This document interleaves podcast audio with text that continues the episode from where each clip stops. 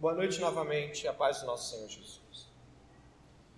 Nós estamos caminhando para o fim da epístola aos Colossenses e hoje, nesta da, de uma das últimas sessões do, de texto que você e eu encontramos, e que em algumas semanas certamente sentiremos muitas saudades desta epístola tão maravilhosa, nós chegamos até um ponto onde o apóstolo Paulo, preste bem atenção, ele vai na direção das relações familiares.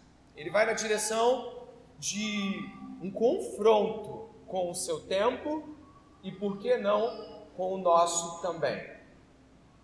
O apóstolo Paulo, ele vai trazer para nós uma radiografia das relações familiares diante da palavra de Deus e somente através dela, é claro. Nós sabemos que nos dias de hoje Falar sobre padrão familiar é muito difícil, por vários motivos. Nós sabemos, por exemplo, que no nosso tempo, padrão nenhum virou o padrão. Regra ou norma nenhuma para se estabelecer família virou a norma. O Supremo Tribunal Federal, entre outras coisas, mudou a disposição daquilo que se convenciona chamar família conectando-a não mais a uma relação de pai, mãe, filhos primordialmente, mas a nossa lei hoje traduz a realidade familiar como uma realidade no qual pessoas que têm afetos mútuos se relacionam e de modo voluntário compõem uma família. Fica aqui para nós já nessa introdução quais seriam os limites do afeto. Se família se estabelece a priori pelos afetos, quais seriam os limites para isso? Poderíamos incluir poligamia, vários homens para uma mulher, vice-versa. Poderíamos envolver até absurdos, bestialidades, talvez, afetos por animais, Afetos não dizem muito em um tempo como o nosso, mas fazem muito sentido para o homem pós-moderno. Fica tudo muito frouxo, muito fluido, muito fácil e ao mesmo tempo, o que seriam famílias e afeto em uma resposta direta ao que é uma família? Difícil não? Considero difícil. A palavra de Deus não vai nessa direção. A palavra de Deus, inclusive, ela é extremamente sólida quando trata de família. Muitos de nós, eu preciso dizer aqui, antes que eu continue com esse argumento, e para que não haja uma aparência de um salto lógico, muitos de nós viemos de famílias completamente destruídas. Muitos que estão aqui não sabem o que é ter um pai ou uma mãe, ou nem sequer os dois, ou talvez não tenham uma noção muito clara de como a realidade bíblica pode até mesmo ser realidade em suas próprias vidas. Ao sentar com pessoas que falam suas histórias, muita lágrima rola quando os assuntos começam a falar de família. Separações, divórcios, traições, abandonos, tudo isso vem à tona, de tal forma que hoje falar de família é difícil em termos de definição para o homem moderno ou pós-moderno, e também é difícil pela dor que o assunto dispõe e se coloca diante de nós. E talvez, mesmo que eu não precise de um aceno da sua cabeça com um sim, dificilmente você conseguiria escapar de um sim ao perguntar a você quantas famílias sólidas, bíblicas, inspiradoras você conhece. Difícil, não? Por isso, tratar de um assunto como esse, à luz das Escrituras, é primordial, essencial muito difícil também. O apóstolo Paulo, eu peço que você volte comigo, porque é a palavra de Deus quem dá o tom e não a, introdução ou a palavra do pregador, mas o apóstolo Paulo, ele nos aponta para realidades aqui que do capítulo 3, verso 1, vai olhando para a Bíblia, né? Do capítulo 3, verso 1 até o verso de número 17, Paulo vai nos apontar para a família de Deus, a igreja, o corpo da família de Deus. A gente vê isso muito claramente ali no verso 14. Você pode ir comigo até lá, onde você encontra o apóstolo Paulo dentro de muitas falas acerca da igreja, de como os irmãos devem se relacionar, o apóstolo Paulo vai dizer-nos o seguinte: acima de tudo, verso 14, acima de tudo isto, porém esteja o amor, que é o vínculo da perfeição, que a paz de Cristo seja o árbitro no coração de vocês, pois foi para esta paz que vocês foram chamados em. Ok? Verso 1 ao verso 17, as orientações embora pareçam muito gerais, e elas são, elas são para a família de Deus, a igreja. Agora, o apóstolo Paulo vai direcionar o seu discurso, mostrando de que, embora sejamos pessoas com mentes celestiais, amém? Embora sejamos aqueles que pensam as coisas lá do alto, amém também? Nós não desconsideramos de que as famílias terrenas têm papel importante no resplandecer da glória de Deus quando nós trabalhamos a realidade bíblica no seio daquilo que chamamos de família natural. Portanto, nós vamos hoje tratar a continuação da aplicação do senhorio de Cristo, do Evangelho de Deus na família natural. A família celestial foi tratada nos dois últimos sermões, e hoje a família natural, mostrando o Senhor, tem tanta relevância que passa a ser aqui palco também da, da glória de Deus, da graça de Deus, da bondade de Deus e você, que também tem famílias naturais, pai, mãe, vovó, tio, tia, filhos, você também hoje é ordenado a você trazer para sua família as grandes verdades que o Senhor tem. Amém?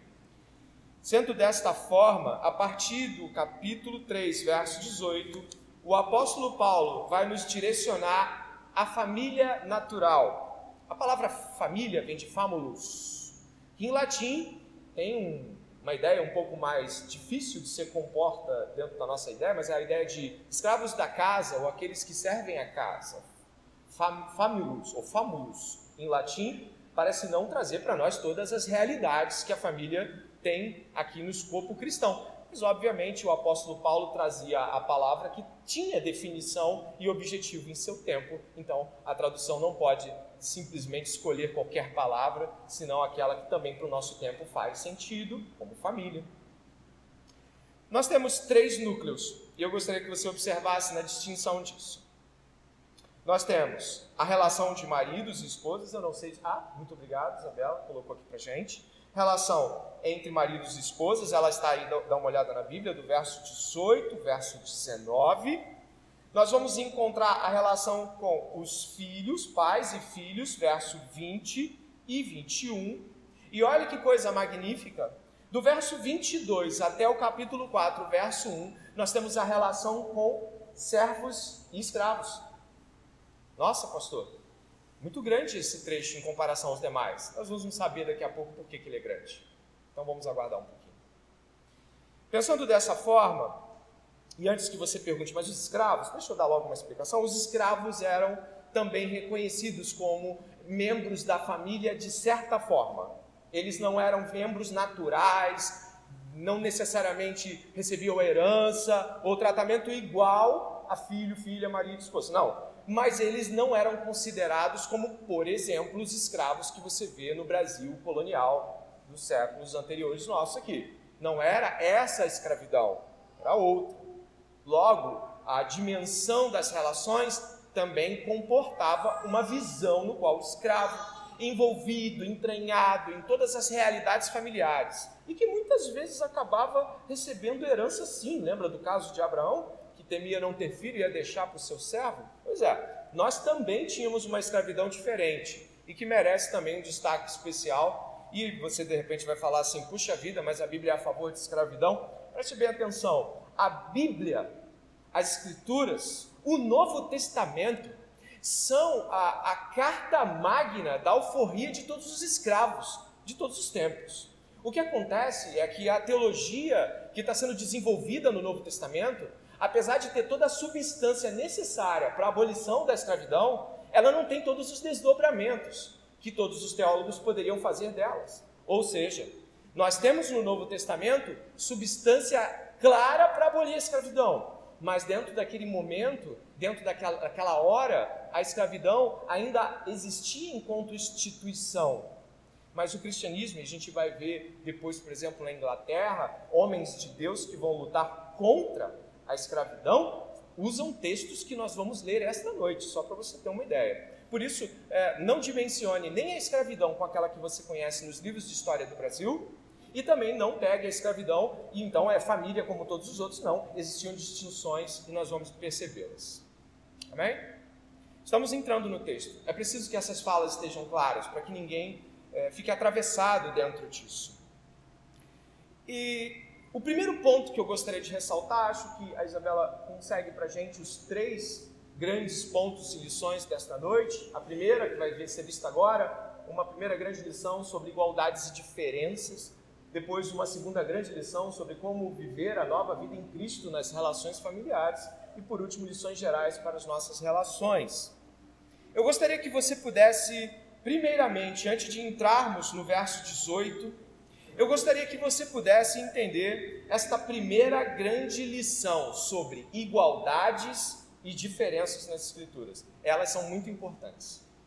A primeira coisa que eu queria deixar claro se encontra como estrutura no verso 10 do mesmo capítulo. Dá uma olhada. O verso 10, de, do cap, 10 e 11 do capítulo 3 dizem assim, preste atenção e se revestiram, ou seja, aqueles que nasceram de novo, e se revestiram da nova natureza que se renova para o pleno reconhecimento segundo a imagem daquele que o criou. Aí você pode ler o 11 comigo, por favor.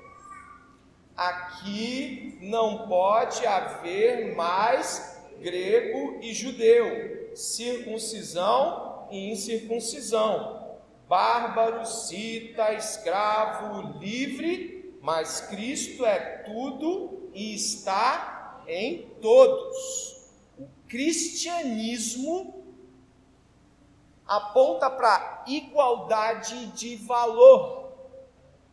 No cristianismo não há pessoas mais valiosas do que outras para Deus.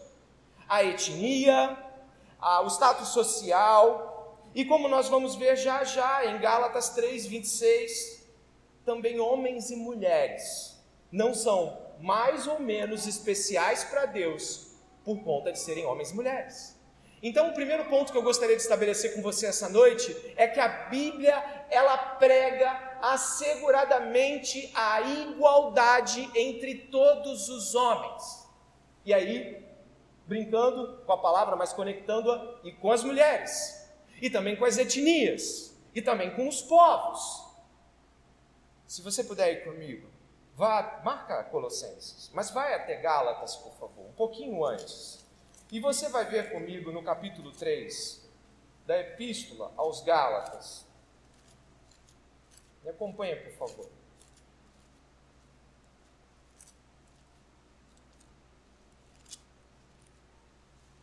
Capítulo 3, verso 26. Dê uma olhada, por favor. Você já deve ter encontrado certamente a conexão com o texto.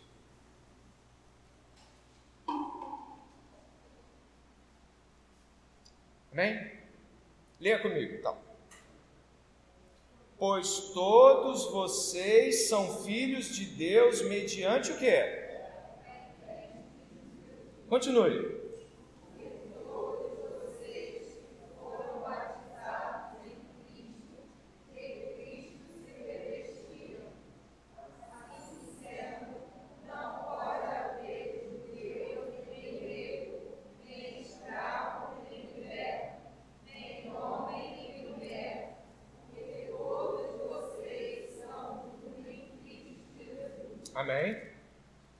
Significa que a igualdade cristã abole neste sentido de valor do que vale para Deus, em Deus, para Deus, todas essas distinções que eram reais. Dentro desse tempo, mulher valia mais menos que homem, você sabe disso. Neste tempo aqui, o escravo valia menos que o senhor, não é verdade? Neste tempo aqui, o judeu olhava para o gentil, né, e dizia: isso aí são cães, são nada. Naquele tempo também, os gregos e os romanos olhavam para aqueles que não eram da cultura greco-romana e diziam são bárbaros. E tratavam com o quê? Com desprezo. Então o apóstolo Paulo traz aqui de que todos são iguais diante de Deus. De que a fé em Cristo Jesus uniu todos os homens, uniu todas as tribos, todos os povos, todas as nações. A gente vê isso no final de Apocalipse. E que abole distinções de valor entre homens e mulheres também. Isso é magnífico para deixar mais claro ainda de que maridos, homens, mulheres, crianças, jovens não são para Deus figuras que se distinguem pelo seu valor, pela sua idade. Você vai encontrar, por exemplo, um menino, menino, 12, 13, no máximo 14 anos, Samuel. Ele vai ser cuidado por Eli, o sacerdote Eli. Você lembra da história? 1 Samuel capítulo 1, 2 e 3 traz essa história. Então, o jovenzinho Eli recebe revelações grandiosas e ele vai reportar isso até o, o velho, né, o idoso Eli. É um menino, um menino falando, Deus usando um menino, jovenzinho. Você também vai ver que com 80 anos, idade que talvez aqui, eu não sei, mas talvez aqui ninguém tenha, talvez você tenha, não sei, não vi todo mundo aqui ainda, mas você pensa assim, com 80 anos começar o um ministério, você sabe quem é? Moisés. E aí você vai falar de um Davi menino, você vai falar de uma Débora mulher, num regime patriarcal, você vai falar aquele negócio do tal, ah lá Débora, levando à frente os intentos do Senhor, uma Priscila que chama o Apolo né, para conversar. Apolo não é assim, é assim. Então, é, é quando você olha para essas palavras aqui, você vê, nossa, que magnífico! Nós temos a Bíblia escrita por judeus e tem Lucas, o gentil Lucas, não judeu, escrevendo dois livros de suma importância. Deus usou o erudito Isaías dos camponeses Elias e Amós. Esse Deus usa quem quer. É Deus quem atribui o valor a nós. E não nós temos valor em nós mesmos. É Deus quem usa as pessoas para os seus propósitos. Você vale o que Deus em Cristo Jesus diz que você vale. Por isso, ao pensar sobre igualdade cristã, a gente já sabe o que, que é. Mas aí, o que, que acontece? Ao pensar sobre igualdade cristã, a gente pode acabar distorcendo a igualdade cristã. Porque a gente pega a igualdade cristã belíssima, magnífica, grandiosa, feita em Cristo, e a gente quer se valer da igualdade cristã para dizer que outras coisas não existem, como por exemplo hierarquias, papéis, distinções. E aí a gente, ao invés de separar as coisas para juntar e ficar lindo, bonito na explicação, a gente vai pegar a igualdade cristã para dizer assim: ninguém manda em mim. Eu sou igual a você. Você não é mais crente que eu. Abaixa a sua voz. Sabe o que é isso, né? Ele está usando a pseudo-igualdade cristã dele para abolir outras coisas grandiosas que a vida cristã requer. Por isso, eu gostaria que você pudesse observar de que a igualdade cristã não abole uma série de coisas que Deus usa e que Cristo modela para que nós possamos ser também, como sujeição, como hierarquia, como liderança, por exemplo. A gente não pensa só em sujeição quando fala de Cristo, a gente também tem um exemplo de liderança em Cristo. Por isso eu gostaria que você pudesse separar que Cristo fez eu e você, se você é nascido de novo, Cristo fez com que eu e você sejamos iguais, de igual valor diante de Deus. Mas de que isso não aboliu os papéis, as distinções, as hierarquias e aquilo que Deus faz, usando seus moldes, usando seus modelos e o grande modelo para nós, Jesus Cristo, nosso Senhor. Para tal intento, eu gostaria que você pudesse ir até a carta aos Filipenses. No capítulo 2 dessa carta, existe algo precioso a qual nós deveríamos tomar atenção essa noite. Repare, mas pastor, você não entrou no verso 18 de Colossenses, mas eu vou entrar. Só que é preciso que algumas coisas sejam ditas. Se você pegar o verso 18 e 19 de Colossenses e destacar ele da Bíblia, você vai gerar tiranos. Você não vai gerar cristianismo. Por isso, o capítulo 2 de Filipenses, onde Paulo traz para nós uma mistura de cântico primitivo com inserções de teologia paulina claramente declarada aqui, nós temos a partir ali do verso de número 1, dito o seguinte: Portanto, se existe alguma exortação em Cristo, alguma consolação de amor, alguma comunhão do Espírito, se há profundo afeto e sentimento de compaixão, então complete a minha alegria, tendo o mesmo modo de pensar, tendo o mesmo amor e sendo unidos de alma e mente. Não façam nada por interesse pessoal, vaidade mas por humildade. Cada um considerando os outros o quê? Superiores a si mesmo, não tendo em vista somente os seus próprios interesses, também os dos outros. E agora você pode ler comigo do verso 5 ao verso 11. Tenham entre vocês o mesmo modo de pensar de Cristo Jesus, que, mesmo existindo na forma de Deus, não considerou o ser igual a Deus algo que deveria ser retido a qualquer custo.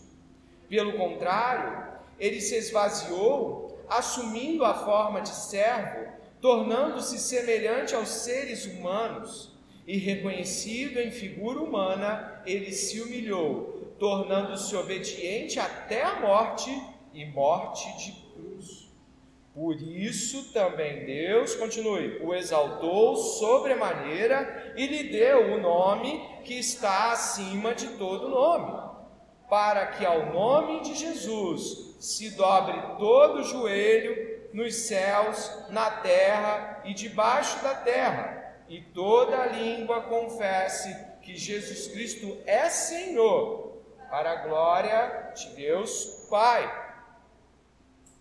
Não tomou como usurpação o ser igual a Deus, diria a tradução clássica. Ele é igual. Mas o ser igual não o impediu de sujeitar-se, inclusive às ordenações humanas. Se colocando em forma de servo, deixou que essa servidão o levasse a ele mesmo, e conduzido por ele mesmo, no poder do Espírito Santo, à escravidão. Logo, o que temos em Jesus Cristo é algo muito grande. Igualdade de valor para com Deus Pai. Sujeição que não tira valor algum de Jesus. Pelo contrário, reflete exuberantemente uma das faces mais gloriosas de Deus: o amor, o serviço, a bondade, a misericórdia. Quando pensamos em Jesus Cristo, como está descrito aqui, nós imaginamos logo de começo ser e glórias, brilhos e coisa fascinante.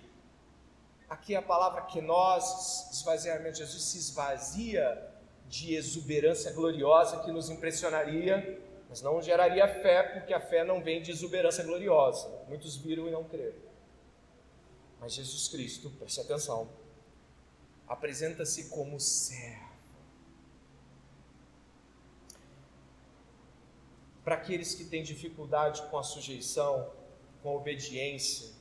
E aqui, obediência até onde? Qual o ponto que ele chegou da obediência?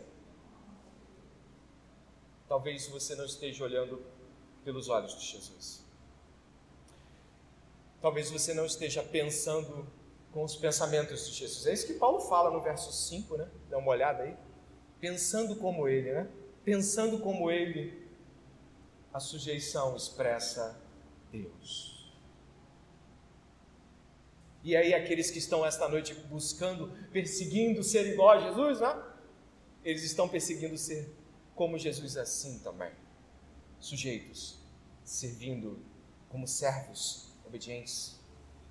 E no final existe grande fulgor, grande brilho, né? Obediência até a morte e depois o que? Exaltação gloriosa. Jesus Cristo é colocado para que todo joelho se dobre a Ele. A liderança de Jesus é notória. A servidão de Jesus também. A escravidão de Jesus é plena à vontade de Deus. Mas o brilho da glória de Deus não se torna menos intenso pela sujeição de Jesus. Pelo contrário, está no caminho dela. Por isso, você que veio esta noite aqui se preparando para ouvir o faça isso ou aquilo, vai se decepcionar.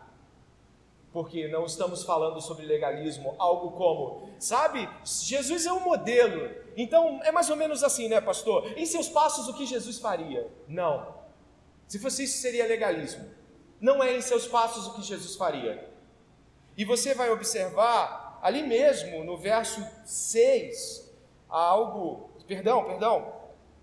Você vai observar ah, no verso. Peraí, não vou me perder aqui.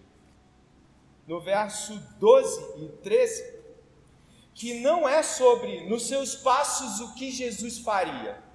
Olha o verso 12 e 13. Estou deixando você olhar para que você veja que não é sobre, ok, nos deu o um modelo, agora é só fazer como ele. Não. O verso 12 e 13 reconhecem que não se trata de pegar o padrão Jesus e reproduzi-lo como se eu pudesse fazê-lo. O verso 12 e 13 diz assim: Assim, meus amados, como vocês sempre o quê? Está parecendo que é sobre fazer isso, né? Não só na minha presença, porém muito mais agora na minha ausência, desenvolvam a sua salvação com temor e tremor. Olha o verso 13. Pode ler? porque Deus é quem efetua em vocês.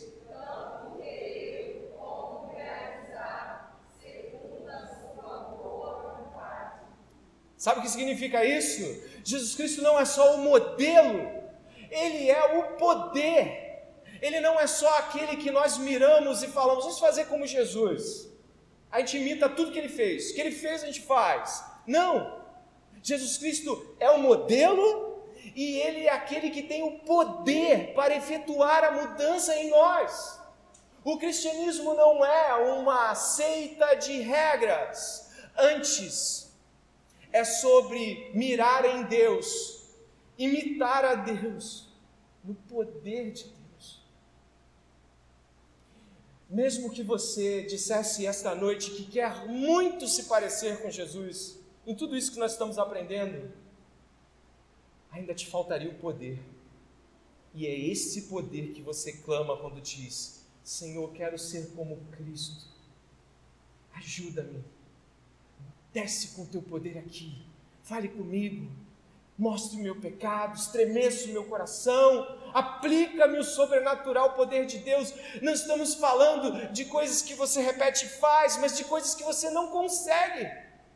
Nós estamos falando que eu e você não podemos efetuar nem o querer e nem o fazer.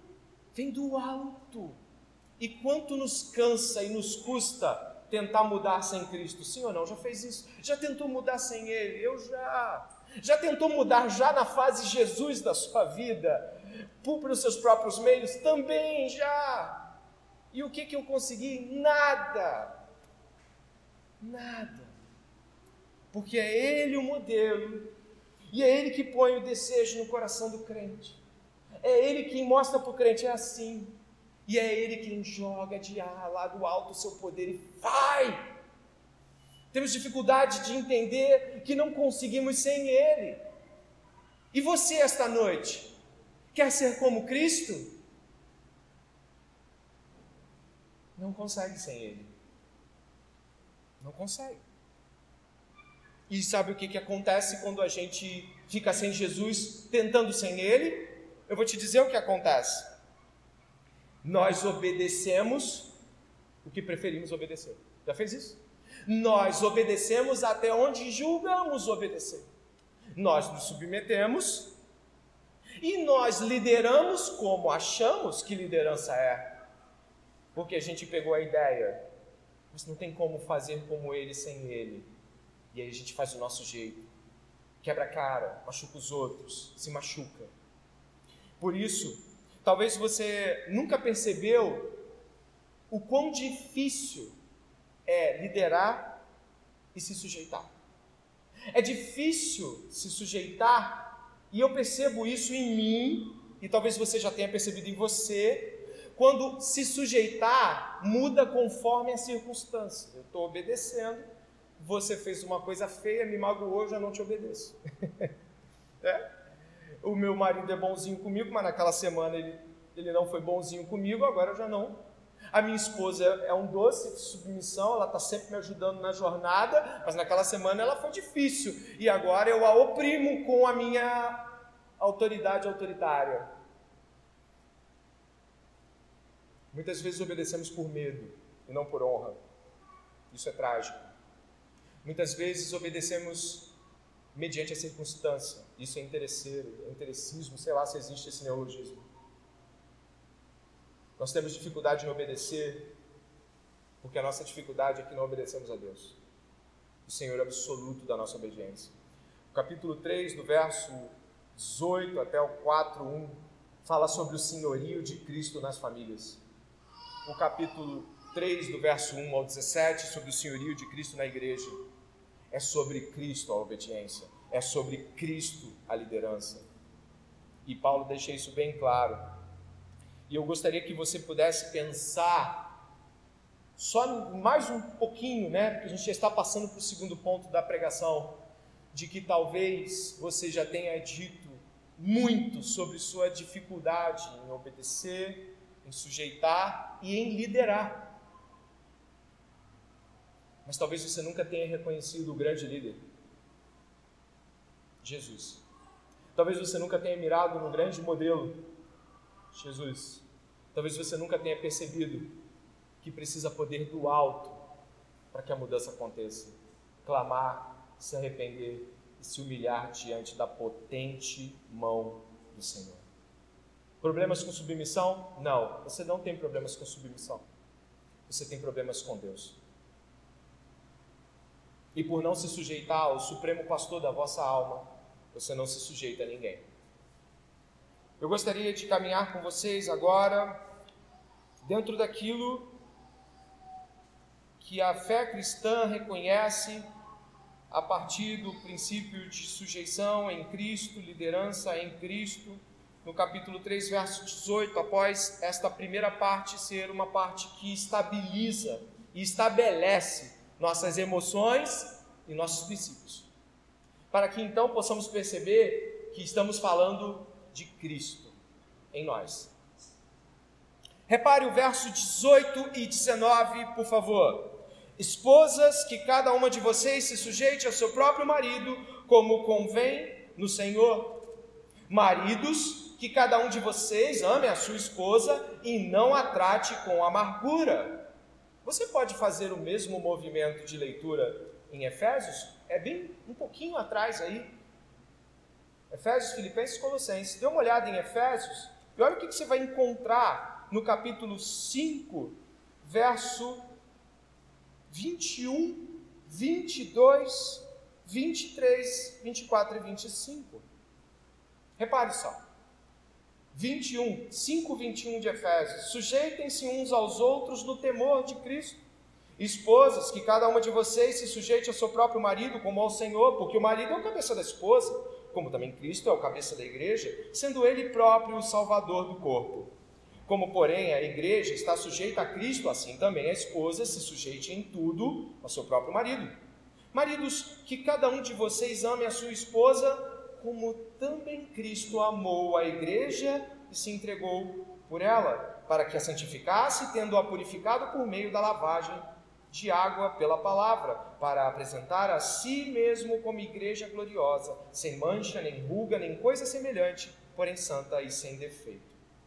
O que nós temos aqui é um texto muito parecido e que inevitavelmente nos traz complementos. Paulo escreveu os, esses textos possivelmente numa data muito próxima ou num momento quase que exato, de tal forma que eles saíram para igrejas diferentes, mas eles têm um objetivo muito parecido: falar de família. Naquele tempo, o conceito de família era o conceito do pater familias. Significava de que havia um poder, um, um potestas em latim, que significava de que o pater, o homem, tinha o poder sobre toda a sua família era dele, tal quase como uma posse, ou se não até mesmo tal como, era dele a esposa, era dele os filhos, a qual em estados extremos poderiam ser vendidos como escravos para pagar dívidas, e era dele os escravos. A lei pater familias, que era uma lei vigente na época, estabelecia de que o homem deveria ser o agente de autoridade sobre todos esses três núcleos que a gente está vendo aqui hoje. Paulo vai trazer problemas para o pater famílias. Primeiro, porque ele vai trabalhar a ideia de igualdade de valor, o que para aquele mundo antigo vai dar um problema enorme. Afinal, mulheres variam menos que homens e escravos menos que tudo. Crianças, dependendo da tribo, cultura, poderiam ter mais ou menos expressão, mas em geral não eram consideradas. O que nós temos aqui, Paulo, contraculturalmente e ele, digamos assim, com, com a, a marca da Bíblia, que é estar sempre buscando a, a, a, o alinhamento com a vontade de Deus, não com a dos homens, o apóstolo Paulo aqui começa a falar sobre casamento. E o primeiro ponto que ele coloca é sobre a sujeição. A sujeição da mulher. Tem duas frases que eu separei do teólogo Douglas Moore, muito boas para a gente entender um pouco sobre como sujeição se estabelece do ponto de vista teológico. Sujeitar-se, eu gostaria que você pudesse me ajudar lendo o que sujeitar-se é do ponto de vista de teologia, como a Bíblia traz a sujeição. Tudo bem? Sujeitar-se é reconhecer É assim que a gente vê na teologia. Deus estabelece determinada ordem para revelar-se nela, como a gente viu Jesus, Jesus escravo, Jesus servo, Jesus filho, Jesus líder, Jesus revelando várias faces das relações que nós temos um com o outro. Então, a sujeição é um modo com o qual Deus ordena de que determinadas relações sejam estabelecidas. Ponto. Isso não é muito difícil de entender. Tem uma outra frase que complementa ainda do Douglas Moore, não sei se você colocou, né? Está ali em cima, né? Ah, tem duas, a de baixo e de cima. Sujeição é a disposição voluntária em reconhecer e se colocar sob a liderança do outro. Que magnífica esta perspectiva. Olha lá em cima, ó. Disposição que voluntária em reconhecer. Primeiro eu reconheço, vem de Deus. Reconheço. A autoridade aqui vem de Deus e depois eu me coloco sob a liderança por reconhecer esta autoridade. São duas frases que você poderia anotar para refletir sobre como você vê a autoridade. Se a autoridade para você é algo que te oprime, talvez não seja a pessoa que você deva estar falando sobre autoridade. Não é o problema aquela pessoa, ela pode até não ser uma autoridade tão boa assim, talvez ela não seja uma autoridade bíblica e te traga problemas, mas a questão da sujeição não é sobre ser da Bíblia ou não. A sujeição é: eu entendi que Deus colocou essa pessoa como autoridade. Eu reconheço Deus e eu me sujeito. Repare algo muito importante no texto de Colossenses que talvez tenha passado despercebido. De repente você leu e não viu. Você leu comigo hoje, leu com o nosso irmão João Vitor, mas talvez você não tenha visto. Repare que o que a, as mulheres devem fazer aqui no verso 18 é sujeitar-se ao seu marido. Reparou? Mas se você puder observar os filhos, eu gostaria que você comparasse que não é sujeição o que é requerido. Dê uma olhada. É o quê? Se você puder também, dá uma olhada no verso 22. Você viu? É diferente, né? Fui olhar na, na, na língua grega, as palavras são diferentes mesmo. A palavra sujeição tem o significado que colocamos aqui. A ideia de que eu reconheço determinada autoridade e, portanto, me submeto a esta autoridade. E a palavra obediência, no grego ali, é disposta como algo que tem muito mais a ver com quem manda e quem obedece. Isso não faz parte do casamento. No casamento não é quem manda e quem obedece. Que coisa magnífica. Dentre outros aspectos importantes de se relatar sobre isso, é de que em Efésios, você leu comigo, o casamento deve se relacionar na ótica de Cristo e a igreja, guardadas as proporções analógicas que a própria Bíblia faz, o casamento deve refletir a relação entre Cristo e a igreja, o homem e a mulher. E essa relação é de amor sacrificial. Ainda que haja sujeição, ela é prazerosa no sentido de que ela também reflete, assim como o amor sacrificial a Deus.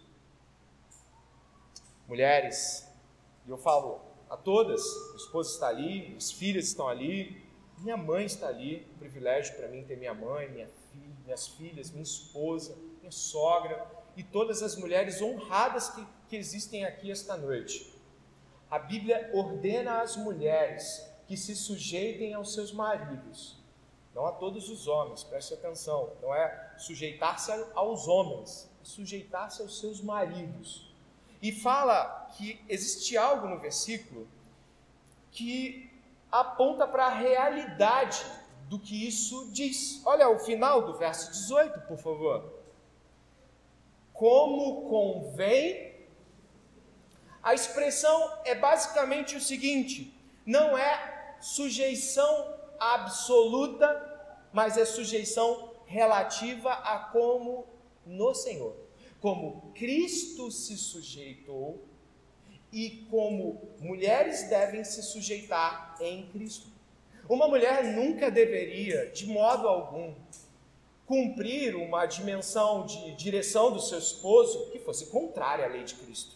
Uma mulher jamais pode colocar o pastor supremo da sua alma, Jesus, e o seu marido diga, eu sou seu marido, essa é a direção que a família deve tomar, e essa direção vai contra Cristo, vai contra as ordens de Cristo, as ordens que o Senhor nos deu para cumprir, e esta mulher diz, não, eu, meu marido, ele está dando uma direção familiar, e eu preciso ser sujeita a ele, primeiramente ao Senhor. É o modo como o qual Deus protege as mulheres quando os homens falham. E é importante dizer que as pessoas falham ao tentar cumprir, mesmo em boa vontade, com o coração disposto. Ainda é possível falhar na tentativa de cumprir ou não. Ou você nunca errou na tentativa de fazer o melhor no cumprimento das ordens do Senhor. Eu já errei muitíssimas vezes. Mas Deus cerca com amor e proteção as mulheres, estabelecendo de que o limite da sujeição é Ele. E aí as mulheres se enchem de alegria, porque estão se sujeitando ao Senhor.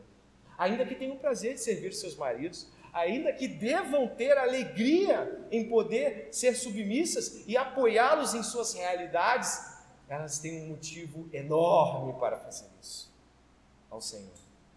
Isso é maravilhoso. E você não vai encontrar isso em nenhuma lei humana, nenhuma filosofia fantástica. E tudo que você vai encontrar nesse mundo como sujeição é cálice. Eu sou quem manda e você é quem obedece. Mas não nas Escrituras.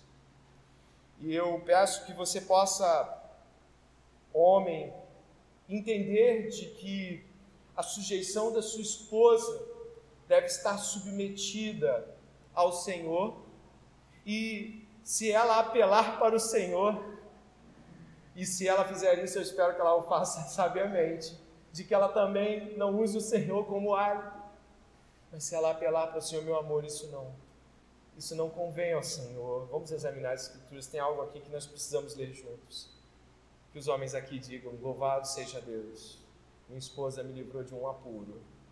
Minha esposa me livrou de um calabouço. Minha esposa me livrou de um grande problema. Ela chamou o Senhor para a relação. Isso é maravilhoso. Isso é grandioso. Louvado seja o Senhor.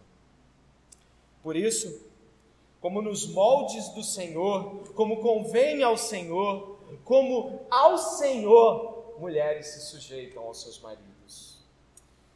E aos homens, como isso fica? Aos homens é ordenado o seguinte: olha lá, maridos, que cada um de vocês ame a sua esposa e não a trate com amargura a palavra utilizada aqui em sua instância no grego é azedo, amargo. Mas existem textos que usam o mesmo idioma na época, que nem são textos bíblicos, mas que são textos que usam a mesma palavra para tiranos endurecidos, para lideranças inflexíveis, duras, cruéis. O que está sendo dito aqui sobre amar a esposa e não tratar com amargura é para que os homens possam entender que a liderança educada, gentil, amável é a liderança que Cristo fez a nós. Quando os homens estão agindo sob esta, esta liderança, quando estão tratando suas esposas com uma liderança doce, gentil, uma liderança que flexiona não a doutrina, mas compreende a fraqueza, compreende a debilidade, compreende que assim como Cristo nos amou, estando nós mortos em pecados e delitos, homens, nossas esposas vão falhar conosco brutalmente também, assim como havia assinalado os homens em relação às mulheres. Agora, mutuamente falo, nossas esposas vão nos ferir. E elas vão nos ferir. E o modo como devemos atuar neste aspecto é com brandura, como está em Efésios, lavando com a palavra, cobrindo e apresentando a santa, não porque ela não vai nos ferir, elas vão nos ferir mas o amor é a resposta à palavra dura de uma mulher. O amor, a doçura de Jesus, a brandura de Jesus, a cobertura dos pecados de Jesus. Quando um homem ama assim, uma mulher bíblica se envergonha de seu pecado, abaixa sua cabeça e diz: Me perdoe. Se Provérbios já havia dito que a palavra branda faz o quê? Desvio furor. Homens brandos, gentis, amorosos, dedicados, entregues, sacrificiais, homens que estão aqui esta noite. Que possamos cobrir nossas esposas. E é claro, aí vai falar um jovem solteiro, pastor, não sou casado. Uma mulher vai dizer, não sou casada.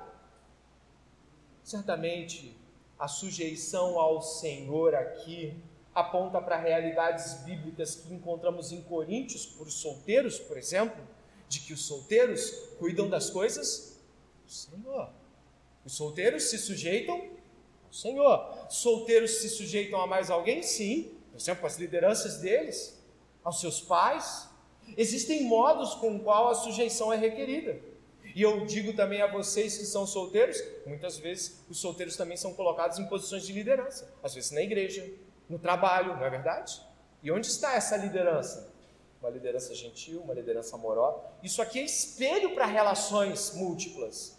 Mas aqui é importante ressaltar: Paulo está falando de casamento, ainda que tenhamos reflexos nas demais relações. Mulheres, sujeitem-se em amor a Jesus Cristo. Homens, perdoem-se, perdoem suas esposas, desviem o furor delas, amarguras e rixas de suas palavras, também como Jesus Cristo fez com a sua igreja. O Espírito Santo está aqui falando conosco essa noite, nos trazendo realidades das quais ou esquecemos muitas vezes, ou colocamos em algum canto e não aplicamos. Mas louvado seja o nome do Senhor, né? que nos traz sempre à memória aquilo que nunca pode deixar de faltar. se você puder olhar as suas, a sua Bíblia, você vai ver que Paulo segue do casamento para os filhos. Ordens e disposições de ordens não são qualquer coisa na Bíblia. Certa vez ouvi uma mãe dizendo assim, muito tristemente eu relato, eu não ouvi uma, eu ouvi algumas mães falando isso. E isso não quer dizer mães apenas, pais podem dizer as mesmas coisas, as quais vou refutar aqui. Marido e mulher, pode ser que a gente se divorcie e separe, olha o pensamento. Mas filho é filho para sempre. Você já ouviu gente falando isso? Olha ali, você já ouviu? Isso não parece ser ordem de prioridade paulina. O estabelecimento aqui é família de Deus, família natural, começando pelo casamento, depois os filhos. Você está lembrado de que não se trata de valor, lembra disso? Mas se trata de compreender as hierarquias conforme elas são estabelecidas. Então nós entendemos que eu tenho um casamento eu tenho meus filhos. Eu opero em meu casamento no poder do Espírito Santo e os filhos devem se submeter a esta operação e não o contrário. E por isso está nesta ordem, não devemos é, abolir ordens, porque nós somos aqueles que gostam de igualizar para nosso próprio benefício. Filhos, em tudo obedeçam a seus pais, pois fazer isso é o quê? Pais, não irritem os seus filhos, para que eles não fiquem. Fique mais atento, 15 minutos nós estamos terminando. Não perca o foco, tenho certeza que você ainda tem um pouquinho de atenção, e eu sei que é difícil, às vezes a gente está cansado e tem muita coisa, mas preste atenção. Filhos, em grego teknon, não deixa muito claro se é filho pequenininho, se é filho médio ou se é filho grande. Mas nós compreendemos que a realidade aqui abarca filhos dentro de uma compreensão de dependência e sujeição dentro de um limite no qual ele já não está, ele ainda não está emancipado. Vamos tentar observar a luz do tempo de Paulo, onde a emancipação acontecia, e à luz do nosso tempo também temos uma dinâmica cultural a qual a emancipação dos filhos se estabelece em algum momento. Filhos, obedeçam aos seus pais e obedeçam em tudo. Essa expressão aqui, obedeçam em tudo, é uma expressão de obediência absoluta em todas as áreas. Lembrando sempre que tudo que está sendo feito e dito é em, em face ao senhorio de Cristo. Nada é feito, meu pai me mandou isso, mas a Bíblia diz aquilo, eu tenho que obedecer meu pai. Não é assim. Não é assim. Nunca vai ser assim nas Escrituras. Sempre aqueles que são obedientes às Escrituras são lançados para fora de famílias, são escorraçados de casa, lançados em, em, em fornalhas ardentes por causa do estado que está sobre eles, covas de leões, porque a obediência a Deus em primeiro lugar. Ponto. Mas filhos, obedeçam aos seus pais em, em tudo, vem, a, eu não sei se você percebe, mas tudo aqui vai vindo com complemento. As mulheres, como convém ao Senhor, os homens como ao Senhor, lá em Efésios, a gente busca o, o texto para agregar aqui, e aqui nós temos filhos, porque isso é agradável a Deus. Preste bem atenção. Nem sempre, e talvez muitas vezes, não vai ser agradável aos filhos obedecer aos pais, não é? Vamos lá, vamos brincar aqui de. Não vai ser fácil, não é fácil, e por muitas vezes nem é agradável. Embora no futuro muita coisa seja reconhecível, meus pais estão ali, eu reconheço muitas coisas hoje. Demorei, mas eu reconheci, peço perdão por não ter reconhecido em tempo propício. Mas é agradável? Mas o que importa é antes agradar a Deus do que a mim mesmo. Quando um filho compreende que a realidade de agradar a Deus é superior a agradar a si mesmo, ele obedece. A obediência, ela é difícil pra caramba, porque ela trabalha justamente no âmago daquilo que a gente menos quer e daquilo que foi lá o motivo da queda. Desobedecemos. E a partir de tudo, desobediência está em tudo. E é muito importante para nós mantermos núcleos de desobediência, onde eu obedeço, obedeço. Não, aqui quem manda sou eu. E aí aqui está dizendo, não, aos pais em tudo. E eu digo a todos os pais aqui presentes que todos os pais já foram filhos ou são ainda de pais vivos, e todos os filhos aqui podem estar passando por dificuldades em obedecer os pais ou talvez avós que estejam cumprindo esta sentença em sua vida. Tios, é, talvez alguém esteja atuando dentro desta dimensão. E a obediência honra a Deus. Olha que coisa magnífica. Às vezes a gente fica tentando encontrar o nosso chamado, a nossa missão, a vocação da igreja, um monte de coisa, e a Bíblia tem uma lista de coisas que agradam a Deus, mas não agradam a gente. A gente chega para a pessoa e pergunta qual é a minha missão, qual é o meu chamado. Você acha que eu tenho dom disso? Você acha que eu tenho dom daquilo? Você acha que eu devo fazer aquilo? Eu quero agradar a Deus. O motivo é, eu quero agradar a Deus. Pai, cala a boca. E às vezes não sai na boca, mas vem daqui, né?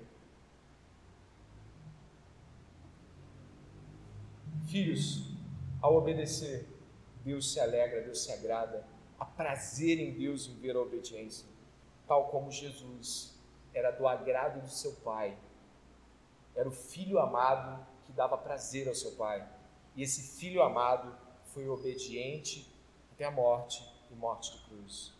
Obediência em Cristo é cruz, mas é alegria para o Pai, como foi a cruz de Cristo, como foi a obediência de Cristo. Por isso, filhos, não desanimem. Tem herança no Senhor para essas coisas. Pais, não irritem os seus filhos, para que eles não fiquem desanimados. Estamos terminando. Se você puder observar, esse verso 20 tem paz, e o verso 21 também tem paz, mas a palavra não é a mesma, e ela é significativa. No verso 20, a palavra é gonis, que é pai e mãe. E no verso 21 é pater, ou patere, que é pai homem. Opa, olha que coisa interessante. Embora uma mãe possa oprimir o seu filho, existe uma dimensão cultural aqui que não pode ser omitida do texto. Paulo queria dizer isso e ele disse isso.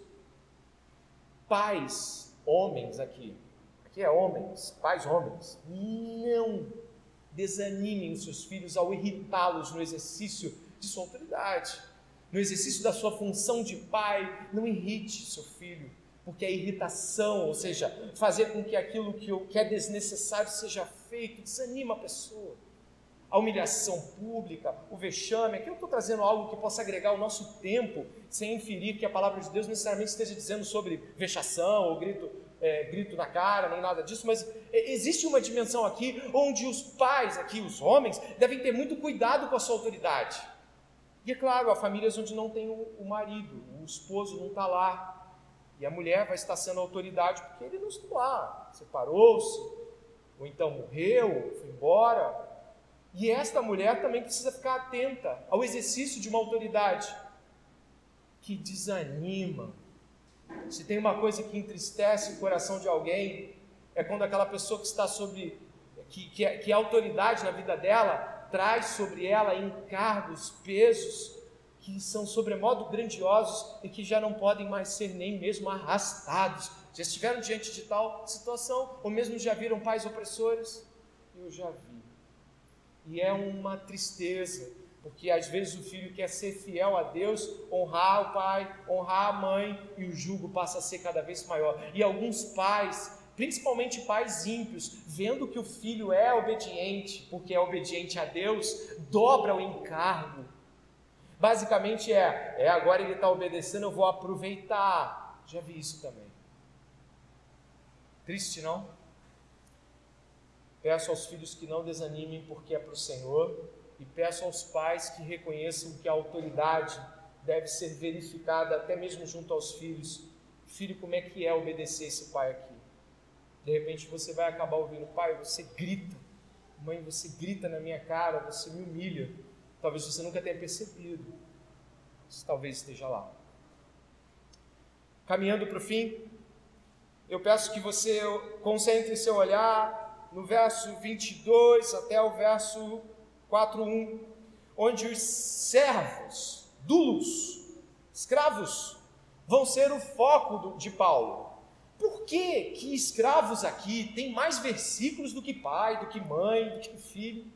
É porque existe um contexto que você vai encontrar daqui a algumas semanas, daqui a duas semanas, que é a carta de Filemon. Essa carta é escrita porque um escravo fugiu, e aí o escravo fugiu, Paulo encontrou com o escravo fugido e o que acontece com o escravo? Converte. E agora Paulo diz: Você vai lá, você quebrou as coisas lá, você vai ter que resolver. E Paulo escreve uma carta magnífica, a carta é linda. E por isso que aqui servos têm um tamanho maior do que lá em Efésios, porque o, o, o escravo onésimo está chegando nesta igreja, com esta carta na mão, com a outra carta na mão, e o que, é que acontece? Ele tem de ter um respaldo teológico para ele não ser esmagado. Agora você entendeu por que tem tanto versículo aqui. Verso 22: Servos, obedeçam em tudo aos seus senhores, a seus senhores, aqui na terra, importante esse aqui na terra, não servindo apenas quando estão sendo vigiados, visando somente agradar pessoas, mas com sinceridade de coração, temendo o Senhor tudo o que fizerem, façam de todo o coração, como para o Senhor e não para as pessoas, sabendo que receberão do Senhor a recompensa da herança. É a Cristo, o Senhor, que vocês estão servindo. E quem fizer injustiça receberá em troco a injustiça feita. E nisto ninguém será tratado com parcialidade. Senhores, tratem os seus servos com justiça e igualdade, sabendo que também vocês terão um Senhor no céu. Uma ameaça severa.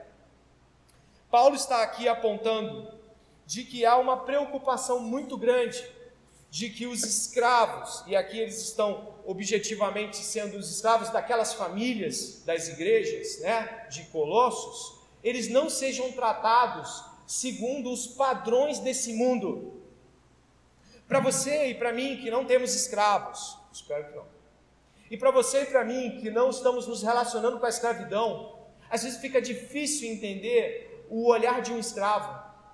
Ele podia ser escravo por dívida, teve uma dívida, teve que se tornar escravo para pagar a dívida. Ele poderia ter sido um escravo também que foi adquirido familiarmente, ou seja, ele já era da família, foi recebendo por herança. E a gente às vezes nem sabe de, de o que, que gerou aquela escravidão, porque às vezes a escritura mostra aspectos, mas, por exemplo, quando você vai estudar o século I, tem escravidão por dívida, escravidão é, por guerra, escravidão por herança, tem um monte de coisa escravidão por, por desobediência estatal, o César podia fazer pessoas se tornarem escravas por desobediência ao Estado. Muita coisa pode acontecer. Mas aqui, escravidão para nós traz o significado de alguém que trabalha para o outro. E vamos ser bem sinceros aqui: eles não têm escolha se não trabalhar. Está claro isso? Isso precisa ficar marcado no teu olhar. O escravo não pode dizer: hoje é meu dia de folga. Olha, Senhor, me deve a mão não, mas eu tenho um programa para hoje. Não! Esse tipo de relação aqui não é assim. É uma relação onde a obediência é irrestrita e não condicionada a nenhuma lei estatal que trouxesse algum alívio. Portanto, escravidão aqui tem um contorno de posse. E como eu disse para vocês, o cristianismo vai ser não somente o germe, mas a doutrina que abole a escravidão. Mas nesse caso, lidar com a escravidão enquanto instituição era necessário ainda. Se você puder observar, existem pontos sensíveis na fala de Paulo. Nesses cinco minutos finais, eu gostaria que você observasse que Paulo ressalta que esses são senhores aqui na terra. Verso 22, ó, senhores na terra, senhores temporários, senhores que não serão eternos. Existe um eterno Senhor e existem senhores. Existe um eterno Deus que ordena todas as coisas, a qual serviremos por toda a eternidade. E existem senhores nesse tempo. Existem pessoas que vão deter muitos dos nossos movimentos. Existem pessoas que, até mesmo diante das relações que se estabelecem dentro dos nossos trabalhos, vão tornar nossos trabalhos mais difíceis, e você já viu isso. As pessoas que às vezes trabalham em núcleos onde as relações de trabalho não são tão é, equilibradas, convivem com alguns chefes que oprimem mesmo. E às vezes você não tem nem lei que cubra alguns movimentos. Você fica mais no se eu fizer, eu sou, eu mantenho-me, se eu não fizer, eu sou demitido. Eu já vi, já aconselhei pessoas que me disseram assim, olha, se eu não fizer hora extra, Assim, Pô, mas como é que você faz para fazer hora extra? Olha, eu, eu preciso desse emprego. Difícil, né? Eu preciso desse emprego. O chefe não é fácil, mas eu vou continuar. Mas ele vai ver também. Eu não vou deixar as coisas fáceis para ele. Paulo está abolindo isso. Falando, não, não é assim. Você vai servir ele como ao Senhor. Você não vai tornar as coisas mais difíceis para chefes difíceis. Você não vai tornar as coisas mais é, duras para gente dura. Você vai servir como ao Senhor. Você vai tratar com a dignidade que trataria um irmão, uma pessoa que você ama. Isso é difícil pra caramba. Mas é isso que Jesus fez. Jesus se colocou como servo dos homens. Ele lavou os pés dos homens. Ele morreu pelos homens. Ele foi cuspido, espancado, ele foi violado em toda a sua dignidade e ele julgou, ele praguejou, ele reclamou, ele ofendeu, como ovelha muda, seguiu. Nossas relações de trabalho nem sempre serão fáceis. E graças a Deus já existem leis que cobrem abusos. Mas as leis não impedem de que chefes tratem mal muitas vezes. E qual é a lei que nos ordena a fazer o bem? A lei de Deus. Você talvez tenha vindo aqui dizendo: Eu vou dar o troco. E Cristo está dizendo: Não, você vai amar. É dito também aqui que a nossa recompensa está no Senhor, verso 24, e a palavra herança tem para nós valor grandioso em Colossenses. Vá, por favor, ao verso 11 do capítulo 1. Junto com o 12, a palavra herança aparece. Capítulo 1, verso 11 e 12. Olhe lá. Assim, vocês serão fortalecidos com todo o poder, segundo a força da sua glória em toda a perseverança e paciência, com alegria, dando graças, a, graças ao Pai, que os capacitou a participar da herança dos santos. Esta herança, ela aponta para uma realidade onde filhos de Deus receberão de Deus as justiças que em Deus, por Deus e através de Deus tiverem sido feitas as obras, a justiça dos justos, a obra no Senhor nunca é vã. Nós não sabemos precisar o tamanho das grandezas que serão reveladas a nós, mas são maravilhosas. E o apóstolo está dizendo aqui, ó, vocês têm grandes coisas lá em cima. Talvez vocês não vão receber nada dos seus chefes e talvez nunca saiam da condição. Talvez fique pensando, puxa vida, eu nunca vou sair dessa condição de escravo. Embora ela não seja uma condição fixa, Paulo diz em 1 Coríntios que aquele que puder sair da escravidão, que saia. Aquele que ainda puder se livrar de algum meio legal, que possa se livrar. Não é uma, não é uma situação que, que é perpétua, mas ainda assim, as nossas condições de trabalho não ditam o modo como tratamos nossos chefes. E os chefes, olha aqui, ó, verso 1: tratem os servos com justiça e igualdade, sabendo que também vocês têm um Senhor no céu. A gente sabe que isso aqui está atrelado ao pater famílias. Esse camarada era o pai, era o marido e era o dono do escravo. E a autoridade dele aqui, como alguém que ordena o trabalho, vai precisar ser revista. Vai precisar ser revista na igualdade do que vale cada pessoa para Deus. Você é chefe, você tem um trabalho no qual ordena pessoas, você tem uma repartição na qual dar ordens. Lembre-se, são criaturas feitas à imagem e semelhança de Deus. Algumas são filhas de Deus, outras não, mas são feitas à imagem de Deus. Trate-as com a dignidade, o valor e o respeito necessários, porque um dia o Senhor vai cobrar dos chefes que tenham tratado com igualdade, que tenham tratado com bondade e justiça seus funcionários, que não tenham sobrecarregado eles com julgos que não podem ou mesmo que não tenham percebido suas realidades. A Bíblia aqui não está sobre as égides humanas do capitalismo ou comunismo. A Bíblia também não está aqui atrelada ao modo de vermos oprimidos e opressores. Mas Cristo é tudo em todos e está em todos. E nesta noite, eu peço a você que está aqui comigo, neste término desse sermão, de que possa minimamente, ainda que com os esforços requeridos de um longo sermão, o sermão foi longo, refletir sobre como são seu, como são seus tratamentos, sobre se esposas são sujeitas mediante a condições que lhes são favoráveis, sobre se maridos são amorosos em condições de agrado, se filhos são obedientes com aquilo que querem, se patrões e servos se tratam bem mediante interesse, ou se nós, mediante o modelo de Cristo, ao poder do Espírito Santo, para a glória de Deus, vamos hoje buscar entender melhor os nossos papéis, respeitar aquilo que Deus diz, respeite se submeter àquilo que Deus diz, se submeta. Parando de agir arrogantemente uns com os outros. Efésios capítulo 5, verso 21. Sujeitem-se uns aos outros. E eu peço que nesta oração, vamos orar duas vezes. Uma para que Deus aplique essa palavra no nosso coração mais uma vez ao lembrarmos dela. Eu peço que você não não busque hoje dizer, hoje vai mudar, mas busque dizer: Deus tem que mudar. Não sei se eu quero mudar, mas eu preciso mudar. Eu preciso do Senhor para me mudar. eu preciso do Senhor para ser como o Senhor. Ore comigo nesse momento.